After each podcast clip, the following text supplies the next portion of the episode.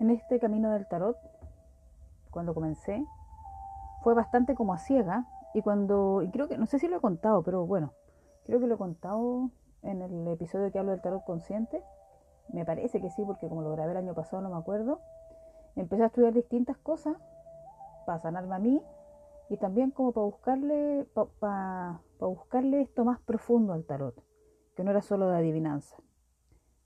Entonces, después empecé a preguntarme por qué la gente busca un tarot de adivinanza. Y empecé también a, encontrarme con mi propio poder personal, como a recuperarlo, que es un trabajo que hice como practicante de chamanismo que soy, porque no soy chamana, soy practicante de chamanismo, con mucho respeto lo hago. Eh, y me di cuenta que la gente, nosotros en general, nosotras y nosotros desconocemos nuestro poder personal y se lo entregamos a un tercero, a una tercera. Y eso es como lo que uno tiene que empezar a hacer dentro de tantas cosas que uno puede hacer para sentirse mejor, es recuperar el poder personal. Porque yo siempre lo he pensado así, cuando yo voy donde una tarotista o una terapeuta de lo que sea, incluso lectura de carta astral, eh, y quiero que esa persona como que me facilite la vida o que, o que yo pienso, voy a una terapia y digo, no, esta terapeuta me va a sanar o me hago dependiente de un gurú espiritual, qué sé yo, en el fondo le estoy entregando mi poder personal. Y eso se ve sobre todo con el tarot. La, la gente que quiere que tú le digas lo que va a pasar. Porque yo al saber lo que va a pasar me da calma y eso yo lo entiendo perfecto. Porque claro, claro que sí, lo entiendo de todas maneras. Pero me hago adicta a esa tarotista. Yo conozco gente que va toda la semana a leerse el tarot. Eh, Probablemente hay unos traumas, hay unas situaciones difíciles no sanadas de la niñez que hacen que esa persona actúen así. Entonces, cuando yo voy a donde alguien que me lea un oráculo, la carta astral, el tarot, registro acásicos, qué sé yo, no tengo idea, quiero que la persona me diga qué va a pasar. Yo he atendido gente que quiere certezas que yo no puedo dar, porque mi lectura no tiene esa finalidad, y lo bueno es que eso está cambiando, así que me alegra. Eh, porque ¿cuál es la finalidad? Que entregáis tu poder personal a otra persona, po. Y nos seguimos comportando como eternas niñas y eternos niños, y yo eso es lo que veo. Es lo que yo me he dado cuenta, y porque yo, yo vengo de ahí. Yo era así antes. Quizás todavía soy un poco así, no sé. Cuesta tanto mirarse a una, ¿no? Pero esta cosa de querer que el tarot te diga, o la terapeuta, o la loca que te lee, qué sé yo, el tanto oráculo que sale, eh, que te dé certezas, porque así tú te quedas tranquila. Entonces, como la tarotista, la bruja, qué sé yo, te dijo que esto iba a pasar, tú descansas así como que, ah, ya, bacán, ¿cachai? Bacán. Y eh, como que me olvido un poco de la responsabilidad que yo tengo frente a los hechos de mi vida. Y lo voy a poner en algo que para mí es mucho más fácil porque es más práctico que tiene que ver con el dinero. Muchas veces yo recibo gente que tiene varias cosas, varios problemas económicos y hay distintos problemas económicos. Yo creo que cuando uno tiene a alguien enfermo y vende todo para sanar a esa persona, porque ya sabemos que la salud en Chile es un negocio, eh, al, Estado chileno no le interesa que uno se sane, se interesa que uno siga pagando. Entonces hay gente que pierde todo por la enfermedad de alguien grave y tiene que empezar a hacer bingo, vender la casa. Yo he conocido gente así. Y eso son excepciones. Pero estoy hablando de personas que tienen un descalabro económico en su vida por malas decisiones que han tomado. Por la razón que sea. De hecho, la gente dice que habla de que perdió la casa, pero la casa yo creo que no se pierde. Uno pierde los lentes, el celular, la llave, eh, el labial a veces en mi caso, pero uno no pierde una casa. Entonces, la gente, por la razón que sea, porque eso es otro tema, digamos, toma decisiones erróneas respecto al dinero hasta que está con el agua hasta el cuello, ¿no? Entonces viene a leerse el tarot esperando que una le va a dar la solución mágica. Y a mí, la mayor parte de las veces, el tarot me dice que yo le diga a la persona, porque las cartas lo están mostrando, que tiene que ser responsable de sus gastos. Tiene que ser responsable del. O sea, en el fondo, aprender de lo que te pasó en el pasado, ordenarte, apretarte el cinturón y después, de a poquitito, te va a ir ordenando y vas a poder tener una tranquilidad económica. Y yo me, me, he topado con gente que me dice que no se puede apretar más el cinturón y eh, yo la veo como andan vestidas o como fuman o como se hacen las uñas, o sea, cosas que gastos que son totalmente innecesarios que uno puede dejar de hacer. Y yo digo, yo no les digo nada, pero uno observa nomás, ¿no es cierto? Me dicen, no puedo apretarme más el cinturón. Está bien, yo solamente le, le, digo lo que me muestra el tarot. Eh, o también tiene que ver con que no quieres bajar de tu estatus, ¿no? Que es algo que en Chile hace tan mal, querer ser, no sé, pertenecer a una clase social. Bueno, no me quiero ir por la rama. Entonces, con el dinero, ¿qué te, ¿qué te dice el tarot? ¿Qué te muestra el tarot? Te está diciendo que tú te hagas cargo, que no hay nada mágico. Tienes que hacerte tú cargo. ¿Por qué gasté tanta plata en esto? ¿Por qué acepté esta ve que en el banco te meten y dicen tenemos un beneficio para usted? Porque ocupan palabras así, obviamente ocupan todo un vocabulario que está estudiado para que tú enganches. Y tú vas y tenés ganas de comprarte un auto que cuesta súper caro, justo en el banco te llaman, o te llaman justo en ese tiempo, te ofrecen un crédito para con no sé qué tasa, y tú vas, ya, qué cuestión, lo tomo nomás, y de repente no podéis pagar el auto, se te junta con otras cosas, y vais donde la tarotista angustiada, esperando que la tarotista te diga en forma mágica que va a estar todo bien, cuando tú lo que tienes que hacer es hacerte cargo de lo que te pasó, aprender y de ahí en adelante espero que eh, tus finanzas se arreglen, tus finanzas. Entonces uno pierde el poder personal a pasárselo a otra persona y eso pasa mucho, mucho, mucho con el tarot, no, que, no querer hacerse cargo de la vida. Yo veo, eh, y lo, lo observado hace harto tiempo, cómo la gente se comporta como niños. No quiere no, no, no, no se sabe, porque, ay, no sé cómo expresarlo la verdad, pero la, la, las iglesias, bueno, yo la que más conozco es la iglesia católica, la verdad, las otras conozco muy poco, los mormones conozco otro poco, pero la que más conozco es la iglesia católica porque estuve en un colegio católico toda mi vida, eh, salí a los 18 años del colegio católico, el mismo, hacen que uno le pida fuera, ¿no? pídele a Dios, pide a la Virgen. Entonces a veces la gente se enoja porque le pide a Dios y Dios no le responde como tú crees que te, tiene que responder. ¿Cachai? No sé, Dios, puta que me gane el loto. Dios, que es como que le pedí a Dios como un niño, como una niña que no tiene ni arte ni parte en lo que en tu vida pasa. Eso yo me he dado cuenta. Y eso es muy, muy dañino. Hace mucho daño hace mucho daño, porque Dios, yo no me gusta la palabra Dios porque tiene que ver con el catolicismo, pero bueno, el gran espíritu, madre, padre, creadora, como quieran llamarle, eh, nos dio cosas, pues, nos dio inteligencia, nos dio discernimiento, nos dio oportunidades, nos dio manos, pies, qué sé yo, una cabeza, boca. Entonces, esta mala costumbre de pedir fuera, como niños, como niñas, como que yo no tengo nada que ver con lo que pasó en mi vida, nada que ver, no tengo poder personal. Lo que pasa en mi vida, bueno, y la gente que hace además, aparte, lamentablemente, que le echa la culpa a la magia negra. Entonces, a mí me dicen, me ha ido súper mal. Yo creo que me hicieron una magia negra, porque te juro que es una tras otra. Así me dicen. Entonces yo pienso que es tan fácil culpar a un tercero, algo extraño, sobre todo algo como una magia negra, ¿sí? Como algo así, como no sé, como que fuera, no sé de dónde viene esta fuerza así, que te cierra todas las puertas y tú eres como, no sé, como un monigote. Tú eres un monigote que te hacen cosas y tú no tienes nada que ver. O sea, ¿dónde quedó tu poder personal?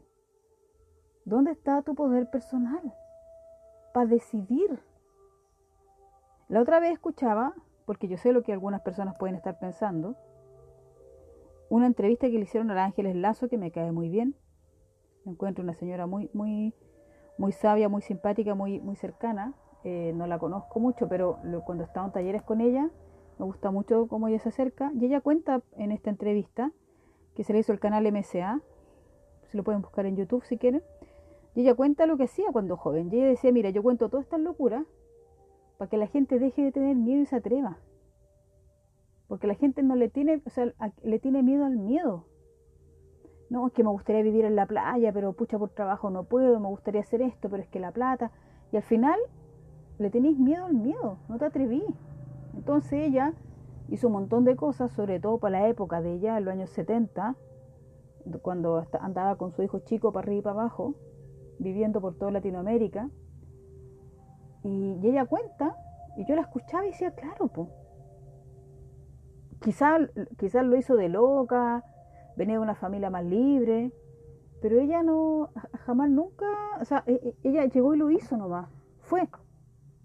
Fue a la aventura, lo hizo, eh, ella es una mujer que no tiene muchas cosas materiales porque yo, yo veo que no, no ha sido el fin de su vida, digamos, tener tantas cosas materiales. Vive de una forma bastante sencilla. Entonces ella de alguna manera, por torpeza, por locura de juventud, por no pensar, creyó en ella, creyó en ella. Y lo hizo nomás. Lo hizo. De hecho me acordé de un cuento cortito que, alguna vez leí que era de una, de una mujer que vivía en un pueblo chico y ella bailaba, y bailaba lindo, y un día fue un gran maestro de la ciudad a verla. Y ella bailó, bailó, bailó, y de repente va y le dice al maestro, el maestro fue a ver a varias personas, digamos, era una presentación, y le dice, maestro, ¿me vio bailar? Y le dice, sí. Y él le dice, ¿y usted cómo encontró que yo lo hice? Y él le dijo, no, regular, regular. Y ella se bajoneó, nunca más bailó, colgó la zapatilla y se tuvo hijos y se dedicó a ser dueña de casa. Y años después, el marido, así como regalo, la lleva, le lleva a la ciudad a ver una presentación de este maestro. Y ella se encuentra con el maestro a la salida y le dice, ¿sabe qué? Cuando yo era chica, usted fue al pueblo y me dijo que no tenía dones. Y él le dijo, ¿sabes qué? Le dijo, eso yo se lo digo a toda la gente. Lo hago para probarlo, le dijo. ¿Cuánto crees en ti? Porque esto es para gente que cree en ella. Imagínense. Ella le creyó al gran maestro, a este gran coreógrafo, de que ella no tenía dedos, para el piano y ella colgó las zapatillas. A veces uno, en mi caso, yo hago las cosas de porfía y conozco mucha gente que me dice, me dice, no, sabéis que mi mamá o mi papá me decían que yo era tonta, que yo era tonta, entonces yo estudié esto lo más difícil o hice esto lo más difícil porque todo el mundo me decía que no. Y sin querer queriendo, como de un poco de joven, adolescente, porfiado, porfiado, lo hacía igual. Y, crees en ti, en tu poder personal, de porfiado, de porfiada. Yo lo he hecho. Eh, y hay gente que no, Hay gente que cree en lo que te dicen y no lo haces, po. Y ahí pasáis, a veces en la vida, preguntando y buscando que alguien te diga que está bien lo que estás haciendo o cuál es el camino, quizás buscándolo, quizás no en una tarotista o en una lectora de registro acásico o no sé quién, sino que buscándolo en una pareja, en algún jefe, en alguna amiga, hacer, haciéndonos dependientes de alguien. Yo creo que en todo caso todos partimos de ahí, nadie parte creyendo en uno, bueno, cuando niños sí, hasta que la familia, la sociedad nos hace, digamos, llenarnos de sombra y de miedo, y está bien, es parte, es parte del, del ser humano. Yo creo que no quiero entrar así como en la onda de, ay, pobrecitos de nosotros, que nuestros padres. No, no, no. Es parte de la experiencia humana. Y después de a poquitito, o crees en ti porque eres terriblemente porfiado porfiado, y lo vayas a hacer igual, a menos que no sea tu camino y la vida te lo muestre y te diga, no, no es tu camino, o le quedas a todo el mundo que te dijo que tú no podías hacerlo y te convierte en un dependiente, buscando una respuesta afuera cuando siempre estuvo dentro. Entonces, yo empecé a recuperar mi poder personal cuando empecé a dejar de hacer lo que los demás esperaban de mí, cosa que ha sido muy difícil, muy difícil para mí, muy difícil, muy difícil, muy difícil. No ha sido fácil. Entonces, lo primero que hice, que fue lo más fácil, dejé de ir a lugares donde no quería ir, porque me quitaban energía y dejé, de hacer cosas que yo no quería ir y que no eran necesarias que yo hiciera. Les pongo un ejemplo. Cumpleaños de algún familiar o de, alguien, quizás no de un familiar, pero de alguien cercano, donde no tienes, no pasa nada si no vas, y, pero vas por el deber ser. Vas por el deber ser. Y tú estás en ese cumpleaños o en esa celebración y decís, pucha, podría estar mucho mejor en mi casa. Santa tranquila, viendo tele, limándome la uña o haciendo lo que yo quiera. Y eso empecé a hacer. Empecé a dejar de ir a lugares donde yo no quería ir y donde no era necesario que yo fuera. No era necesario. Y recuperé poder personal. Después dejé de... Eh, esto, fue esto fue más paulatino. Empezó a salir gente de mi vida que no que en realidad no me aportaba nada. Eh, que gente más tóxica, otras menos tóxica. Empecé a, a, sacar gente de mi vida que tiene que ver con una forma de ser mía, que siempre busqué pertenecer a algo y nunca lo encontré hasta que me di cuenta que no tengo para que, que no, no necesito pertenecer a nada para ser feliz. Y después empecé a decir un poquito más la verdad. Quizás ser un poquito políticamente incorrecta. De hecho, yo, por ejemplo, no tengo, no, leo el tarot a la gente todas las semanas ni todos los meses. Y cuando me piden hora, muy seguido, llamo a la persona y le pregunto que qué le pasó, que me pide hora después de un mes, si en un mes no ha pasado nada mucho. Entonces, empecé a ser un poquito políticamente más incorrecta, a decir las cosas como las pienso, eh, para liberarme un poco, porque duele, da, miedo decir la verdad, ah, da miedo decir la verdad. Y no estoy hablando de la compasión y eso, no estoy hablando de ser honesta y ser una persona que daña al otro, porque no, y si lo he hecho, ofrezco las disculpas porque no es la idea a mí andar dañando. Pero lo que me refiero como, como aprender a decir que no. Aprender a decir, no, sabéis que no me tinca, no voy a ir, no gracias. Sobre todo gente que te aconseja sin que tú le, hayas dado permiso para que te aconseje. Antes cuando alguien me decía algo, sobre todo cuando uno tiene hijos, gente que ni siquiera tiene hijos a veces te da consejo. No sé si le ha pasado. A mí me daba rabia y me la guardaba, porque pucha, ¿cómo voy a decir? Entonces ahora le digo gracias, pero no, no te pedí la opinión, te agradezco que te preocupes, no te pedí la opinión y yo sí sé ser, y yo sé ser mamá. Pero antes yo me quedaba callada. Y ahí se me iba fuga energética. Y no tenía poder personal. Entonces aprendí a decir que no. Aprendí a ser más honesta, a ser honesta conmigo. Eh, a no... No sé, es, como que em, empezó a poquitito como a, salir mi verdadero yo. Yo creo que todavía no sale tanto porque uno es tantas yo, ¿no? Hay como un congreso dentro de una de personas que uno es. Y así de a poco empecé a recuperar mi poder personal y eh, empezó a caerse este deseo de tener eh, que la gente me quisiera o, del, o del, en el fondo que la gente me quisiera y me apreciara a toda la gente. A perderle miedo a eso. De hecho, yo creo que es normal que yo le caiga mal a algunas personas. No me parece nada malo. Lo que me parece raro es que nadie me, que todo el mundo me quisiera porque yo no quiero ser buena. No me interesa hay que tenerle miedo a los buenos.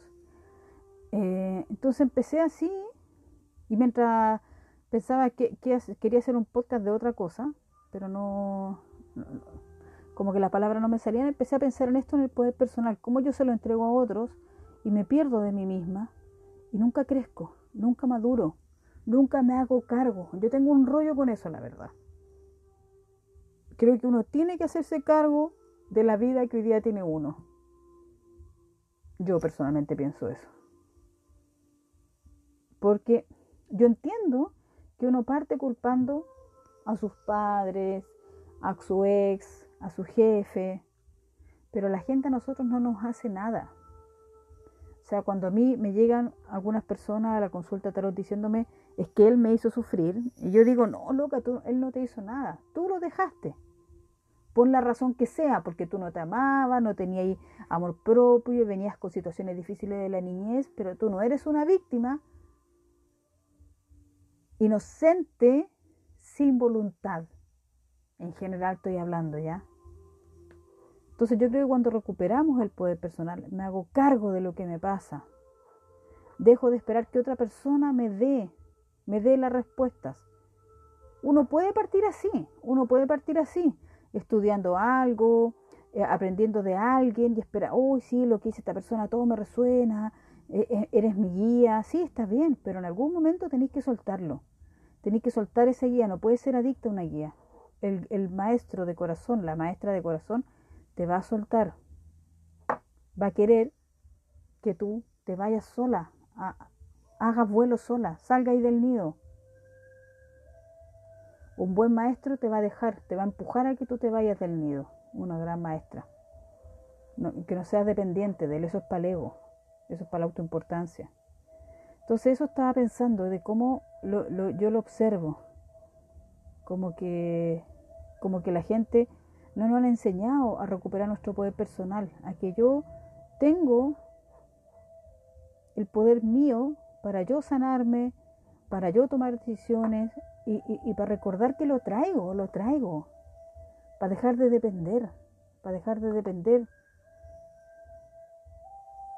Eso, eso siempre me, lo veo en gente de todas las edades y me llama tanto la atención, como desde gente joven hasta mujeres de 60, 70 años, son como niñas, porque veo más mujeres que hombres, como niñas buscando que alguien les diga qué hacer, y esto lo hice bien, y esto lo hice mal, y yo digo, no nos enseñan, no nos enseñan a tener poder personal, no nos enseñan a creer en nosotros, porque la iglesia nos dijo, pídelo afuera, pídelo a Diosito, y Dios te dice, loca, te dice a ti, pídelo a ti misma, yo detrás te apaño.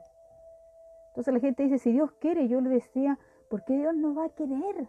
Bueno, si te dio dos pies, te dio dos brazos, te dio una cabeza, eh, te dio tanta herramienta. ¿Por qué Dios no va a querer? Entonces, no sé si este podcast salió muy, muy, muy desordenado, yo creo que sí. Pero he observado en cursos que yo, porque yo aparte de dar cursos, participo en formaciones porque me interesa estar siempre formándome. Y veo mucha gente así, como, como niños como niños que no saben qué hacer, qué decisión tomar, y esperando que la persona que dicta el curso les diga, está todo bien, lo hiciste bien. Y eso tiene que ver cómo nos han criado, que nos han criado para no creer en nosotras y en nosotros. A mí me ayudó mucho varias formaciones que hice, pero me ayudó el tarot. Me ayudó el tarot a mirarme y a creer en mí y a dejar la esclavitud de querer darle el gusto a todo el mundo. Porque cuando uno lee el tarot a veces, a veces hay gente que no le gusta como tú lo haces. Hay gente que te encuentra mala tarotista. Y si tú no crees en ti, vas a creer en esa persona y no creer en ti. Y es parte del camino que uno, que hay gente que no le guste tu lectura, que hay gente que no le gusta tu forma de ser y que hay gente que no, incluso le caigan mal y eso está bien. Eso está bien. Así que no sé si salió muy raro este podcast, pero me ha llamado mucho la atención eso, cómo la gente no cree en ella, le entrega su poder personal a terceros, gastando energía en cosas en cosas de verdad que solamente hacen eso, gastar energía. Así que bueno, eso era. Espero que no haya quedado muy desordenado y si quedó desordenado porque probablemente mi cabeza anda así con Mercurio medio desordenado. Bueno, igual tengo Mercurio, para la que cacha algo de astrología, tengo Mercurio en Pisces, así que a veces me pasa que pienso así medio raro. Pero bueno, eso les quería contar. Muchas gracias a todos los que escuchan hasta acá. Un abrazo, espero les sirva.